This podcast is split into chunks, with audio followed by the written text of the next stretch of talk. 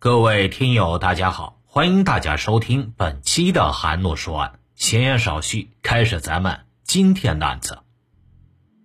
都是那个女人，是她指使我们对她家人下手的，该死的应该是她。在被执行死刑前，杀人犯宋宝良提起他的情人胡福林时，仍是一脸不甘。胡福林，一位看似柔弱年轻、颇有姿色的少妇，却导演了轰动京城的连环杀人案，而这起案件最终也以四个男人生命的终结而告终。俗语说：“有果必有因，任何事情的发生都会有一个起因。”而胡福林这样的也必然有一个起因，这个起因就是源于她丈夫的家暴。胡福林的丈夫名叫苏学成，是北京市房山煤矿的一名工人，而胡福林原来也在北京一家工厂工作。两人结婚之后，即1998年5月，胡福林就为苏学成生了一个大胖小子，全家人自然很高兴。有了孩子之后，胡福林就辞去了工作，专心在家带孩子。苏学成就成为了家里唯一的经济支柱。但是有了孩子还不到一年的时间，一九九九年的春天，由于煤矿效益不好，苏学成下岗了，家里一下子没了经济来源。面对这种情况，苏学成不但没有专心的去找工作，反而开始酗酒。并且每一次喝多，他就开始打骂胡福林。胡福林身上被他打得青一块紫一块，最后实在受不了了，就搬来了自己的公公，想让公公教育一下自己的丈夫。可没想到，公公进门对着丈夫还没教育几句，苏学成就跑进厨房，拿出菜刀，朝着父亲身上砍去。吓得父亲赶紧躲在一旁，再也不敢多说半句话。从此之后，再也没有人敢去阻拦苏学成，他也变得更加肆无忌惮，打骂胡福林的次数也逐渐增多起来。而胡福林也陷入了旷日持久的精神与肉体的双重折磨之中。两千年五月，胡福林见丈夫天天无所事事，就是喝大酒。家里的经济状况也每况愈下，于是胡福林就托人找到了当地一家煤厂的厂长宋宝良，让丈夫到煤厂去上班。宋宝良随后就答应了。胡福林本想着给丈夫找一份工作，他就会安生下来，从此不再酗酒，回家之后也不再拿他撒气、打骂他。但是事情并不是像他想象的那样。闲散了已经很久的苏学成，到煤厂上班以后，回到家之后依然喝酒，喝完酒之后依然打他骂他。苏学成在煤厂只干了半年就离开了。在这个时期，因为他长期酗酒，导致身体越来越瘦弱，而酒后对胡福林的打骂也更加疯狂，而胡福林的忍耐也终于到达了极限。二零零二年八月，实在忍受不下去的胡福林跟表弟贺书全说道：“再这样下去，我非得被他打死不可。你最好打残了他，让他不能再打我。”贺书全是苏学成的远房表弟，生于一九七四年，文化程度虽然不高，但长相却很英俊。他自小在外闯荡，生意做得很不错。日子过得也是很红火，但他却一直没有结婚。不管父母怎么劝都不管用，因为他一直暗恋着表嫂胡福林。说起贺书全与胡福林第一次见面，还是一九九八年五月，苏学成有了孩子之后，邀请他来家里喝满月酒。当天，贺书全专门备了一份厚礼。当他一进表哥家，看见正抱着孩子的表嫂胡福林的那一刻，他一下子就被惊住了。原来呀，胡福林就是先前他在一次庙会上无意之间见到的那个女孩，从此念念不忘。没想到如今竟成了自己的表嫂。虽然胡福林不认识他，但对于贺书全来说，胡福林的形象不知在他的脑子里想了多少遍了。从此之后，贺书全有事没事就往表哥家里跑。随着交往的深入，胡福林也逐渐对这个英俊的表弟产生了感情。两人之后便开始私下偷偷交往，并一直瞒着苏学成。这样，两个人都感到了有种类似偷情的刺激。苏学成经常酗酒打骂胡福林，为此贺书全也很为表嫂的处境谋不平。他也曾多次劝表哥苏学成不要酗酒后打表嫂，但苏学成根本听不进去。对此，贺书全也不好说什么，因为表面上他毕竟是外人。而胡福林每次被打之后，都会将一腔苦水倒给贺书全，每次都会得到贺书全的很好的安慰。为了舒缓表嫂受伤的心灵，贺书全不仅经常带她出去吃饭，还经常和她一起聊天。总而言之，面对表嫂的处境，他会想尽一切办法让她开心。两千年五月的一天，在煤场忙了一天的苏学成回到家之后。见胡福林还没有做饭，顿时来了气，扭头就出去找贺书全喝酒了。直到半夜，喝得醉醺醺的苏学成才在贺书全的搀扶下回到了家。苏学成看到胡福林，上去就是一顿打骂。忍无可忍的胡福林哭着连夜跑出了家门。贺书全赶忙上去追，追了好久才追上，打算把他劝回去。但是胡福林不想回家，贺书全就陪着他满大街的转，从深夜一直转到清晨。胡福林对贺书全能陪着他很是感激，很快就对他投怀送抱了。贺书全对表嫂的反应表现得很慌乱，让他不知所措，但他却很乐意接受。苏学成从煤场辞职以后，对胡福林的打骂更加频繁。贺淑全每次到表哥家，看到他鼻青脸肿的样子，心里都很不是滋味。随着两人的接触变得越来越频繁，胡福林逐渐有了离婚、嫁给贺淑全的想法，但苏学成坚决不离，还是一如既往的对他又打又骂。二零零二年八月的一天，忍耐已经到达极限的胡福林对贺书全说道：“再这样下去。”我非得被他打死不可，你最好把他打残了，让他不能再打我。贺书全本以为表嫂说的只是一句气话，没想到没过多久，表哥的胳膊真被人给打折了。二零零二年九月底，苏学成莫名其妙的被人打了，之后他不服气，半个月后又找那人斗殴，结果被人打折了一只胳膊。贺书全听说表哥被人打伤了，连忙赶往医院。胡福林当着贺书全的面，狠狠地对丈夫说道：“就剩下一只胳膊，看你以后还打不打我？”苏学成听懂了妻子话中的弦外音，随即表示，即使是一条胳膊，照样打他。听到丈夫的话，胡福林没有说话，狠狠地看了丈夫一眼，转身就离开了。胡福林走后，苏学成将贺书全叫到身边，竟然提出让贺书全替他买枪，他要打击报复打残他胳膊的人和幕后指使的人。这让贺书全大吃一惊，因为他猜到幕后指使的人应该就是表嫂。二零零三年正月初五，苏学成再次催促贺书全联系买枪的事。贺书全一听，立马找到胡福林，将苏学成要买枪的事告诉了他，并表示苏学成已经怀疑他了。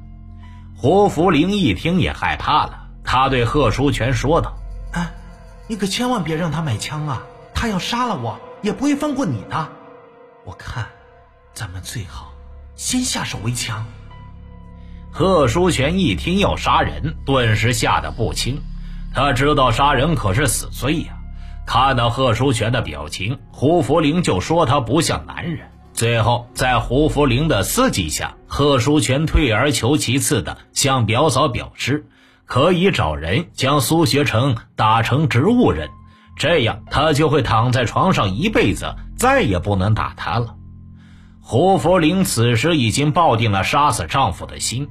他本想让贺书全替他杀人，但见贺书全不想杀人，他也就没再说什么。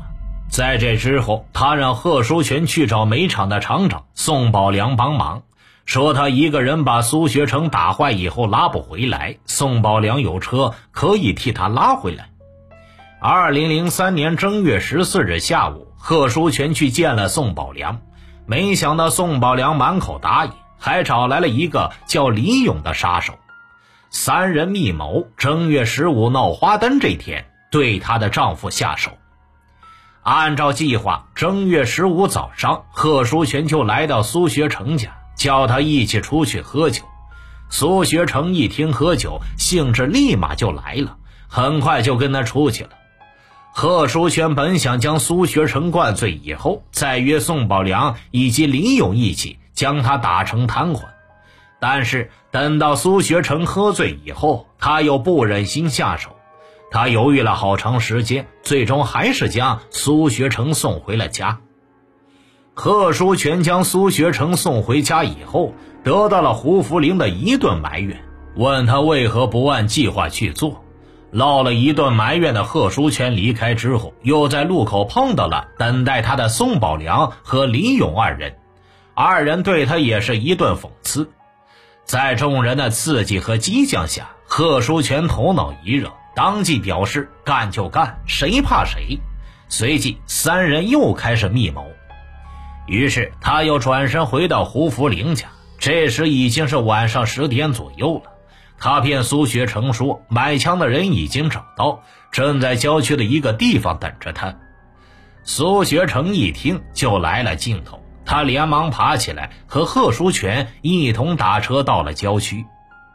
此时杀手李勇早已在此等候，贺书全向苏学成介绍李勇就是卖枪的人。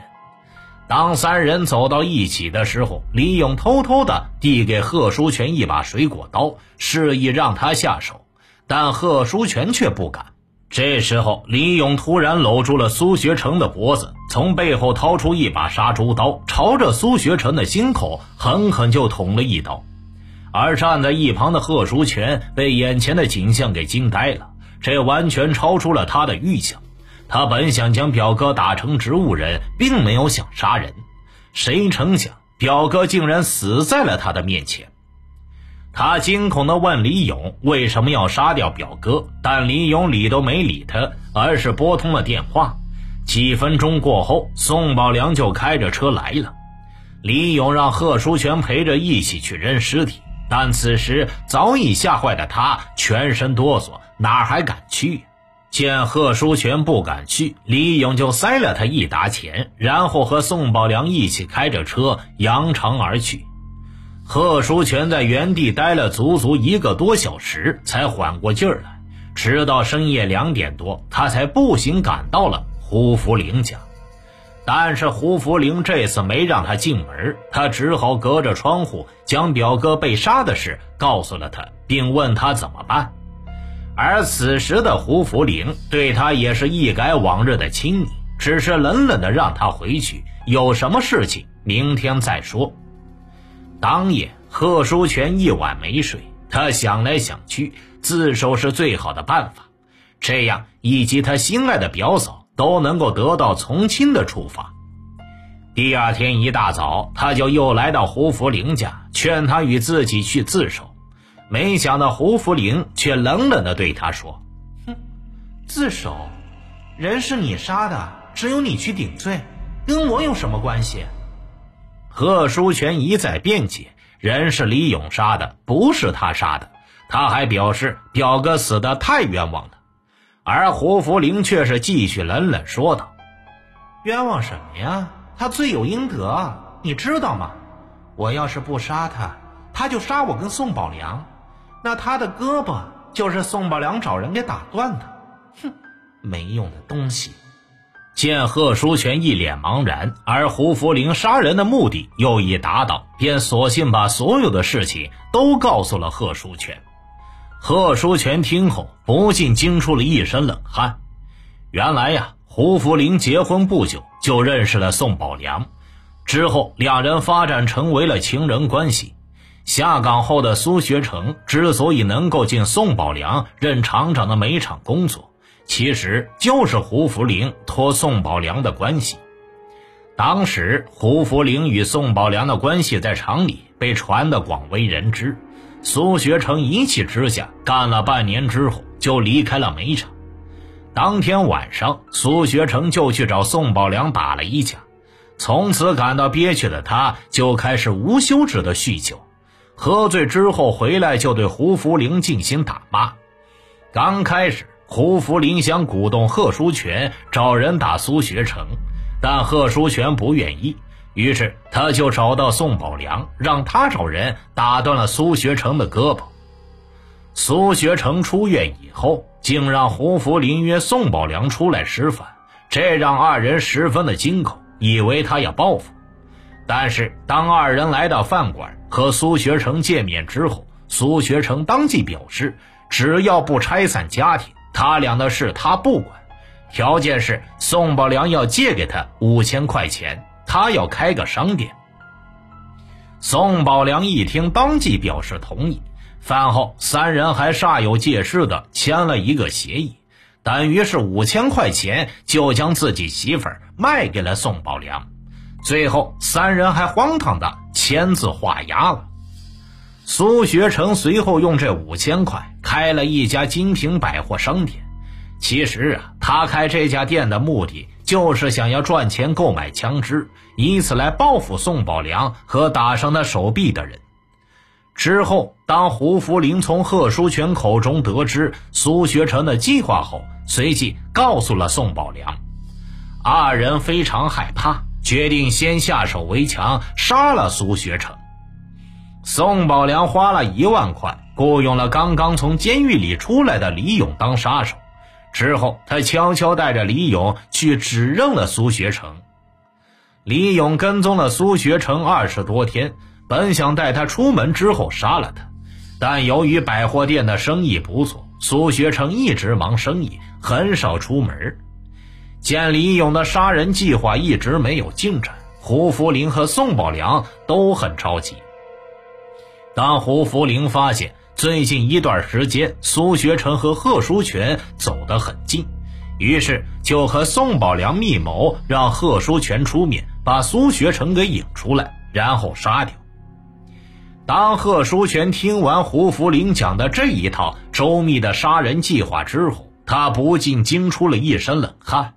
瞬间感觉眼前这个漂亮的表嫂竟然是如此的蛇蝎心肠。贺书全瞬间感觉到害怕，他害怕被这帮人杀人灭口，于是故意当着胡福林的面提出要外出躲一躲。胡福林也看出了贺书全的心思，他怕贺书全会去报警，于是对贺书全表示出去躲是最好的选择。他会和宋宝良以及李勇商量，给他找一个安全的地方。其实啊，令贺书全没想到的是，此时的表嫂已经对他动了杀机。胡福林很快就给宋宝良打了电话，并约定见面地点，而贺书全只好随胡福林一起去见宋宝良。四人见面后，随即进了一家饭店。在吃饭的时候，宋宝良让李勇将贺书全带出去说话。二人在门口说了一会儿话，便又回到了包间。贺书全望着饭桌上酒杯里的酒有点发黄，便问他酒是怎么回事，为什么会是黄的。此时胡福林连忙解释说，是怕他喝多了，往里边加了一点茶水给他解酒。说着，又往自己酒杯里倒了一点茶水。贺书全当时也没多想，之后四人碰杯一饮而尽。其实啊，在吃饭前，宋宝良故意将贺书全支开，在这个空档，胡福林在他酒杯里放进了大量的毒药。饭后，四人开车离开，胡福林以回家接孩子为由，在中途下车，贺书全便坐着宋宝良的车继续往前走。可没走多久，贺书全开始感觉腹内绞痛，并要求下车吐一下。就当贺书全在路边呕吐之时，身后的宋宝良手持一根铁棍，狠狠地砸在了他的头上，贺书全当即倒地。而就在此时，李勇又上前手持尖刀，在他胸口上狠狠地捅了一刀，然后又将他的双眼扎烂。贺书全是到死都不知道啊，他死的这个地方与昨晚他表哥被害的地方相隔也就一百米左右。第二天，北京市房山区警方发现了贺书全的尸体。前一天，警方刚刚在不远处发现他表哥的尸体。这就引起了警方的高度重视，随即展开调查。二零零三年一月十七日，胡福林被捕。二零零三年二月二十日，李勇在天津开往牡丹江的列车上被捕。一天之后，已逃至山西的宋宝良被捕。二零零三年十一月二十日，北京市第一中级人民法院对这起连环杀人案作出判决。李勇、宋宝良被判处死刑，而这胡福林被判处死刑，缓期两年执行。二零零四年五月二十八日，宋宝良和李勇被执行了枪决，而这起由少妇胡福林策划的轰动京城的连环杀人案，也最终以四个男人的生命终结而画上了句号。在临行前，死刑犯宋宝良说了我们文章开头的那句话：“真是天网恢恢，疏而不漏。早知今日，何必当初啊！”宋宝良的死真是应了那句老话：“自古奸情出人命。”下一句你们来接吧。听大案要案，观百态人生，欢迎留言、转发、点赞。我是说书人韩诺，关注我，了解更多精彩大案。好了，这个案子就为大家播讲完毕了，咱们下期再见。